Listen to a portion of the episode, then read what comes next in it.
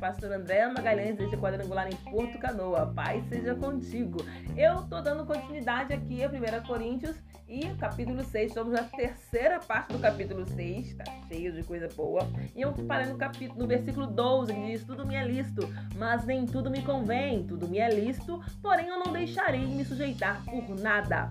Tudo me é lícito, você pode comparar em 1 Coríntios 10, 23 e Romanos 14, 14. Paulo parece ter afirmado isso com um princípio no que diz respeito ao uso de certos tipos de alimentos. Quando Paulo fala sobre isso, ele está falando de alimentos. Por quê? Porque na época, né, existiam várias restrições ainda por parte dos judeus, né, por causa dos alimentos e também a questão dos alimentos oferecidos a ídolos. Compara lá em 1 Coríntios 10, 25 e 27 tá bom? E os coríntios estavam aplicando a satisfação sexual. O apóstolo, portanto, embora confirme o princípio, faz duas ressalvas, tá? Ele fala assim: que o que é lícito também deve ser benefício, que ninguém deve se tornar escravo nem mesmo de uma prática lícita. Compreender melhor o, princípio, né, a, sua aplicação de pensarmos em relação a algumas práticas modernas, como por exemplo o uso de bebida alcoólica. Aí, presta atenção que está dizendo aqui. Não é porque você pode fazer que você tem que ficar preso a ele.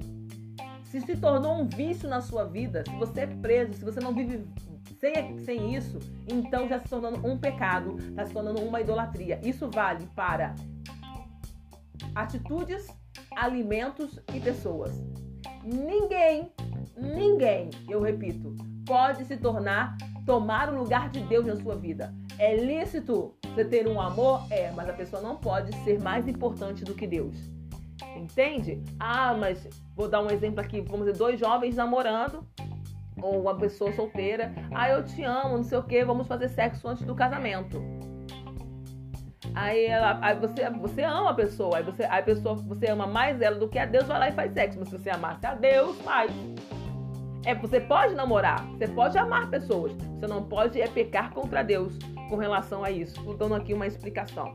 Mas ele também estava falando da comida, por quê? Porque naquela época tinha sacrifício ali, a, a, a, aos ídolos e também tinham várias restrições alimentares, tá? No Nem Tudo Me Convém, você pode comparar em 1 Coríntios 8, 7 ao 13 e Romanos 14, 15 e também 2 Tessalonicenses 3, 9.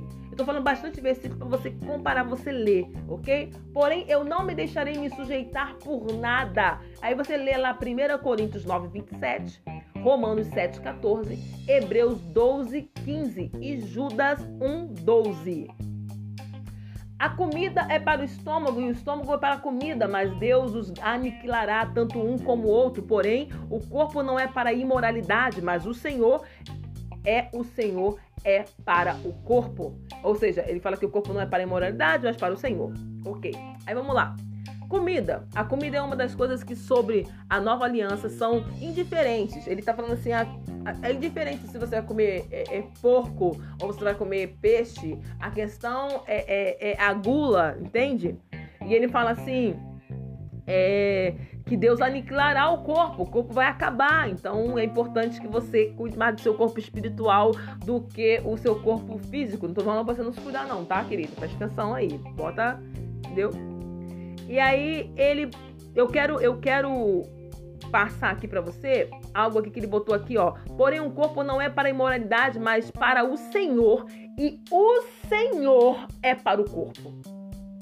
É, entenda, o corpo que nós temos não é para prazer sexual ou alimentício. Tem muita gente que está engordando porque satisfação no come, come, come, come para ter uma satisfação, ou sabe, ou, ou, ou para mostrar para as pessoas, a sensualizar. Não é para isso, não é para isso. É uma coisa que eu particularmente me tento me, me, me, me pegar muito, porque a, a, mulher quando ela, ela quer, ela consegue ser sensual, ser sensual. Então a gente precisa também ter uma medida nisso aí, porque o corpo não é para minha sensualidade, mas para o Senhor. Então você compara aí em 1 Coríntios 6, 15 e 19. Romanos 6,12, Romanos 7,4, 2 Coríntios 5,15 e Efésios 5,23. E 1 Tessalonicenses 4, do 3 ao 7, para você ver como o seu corpo é para o Senhor. Eu vou para a última parte agora do, do, do capítulo 6 e eu espero que você esteja comigo.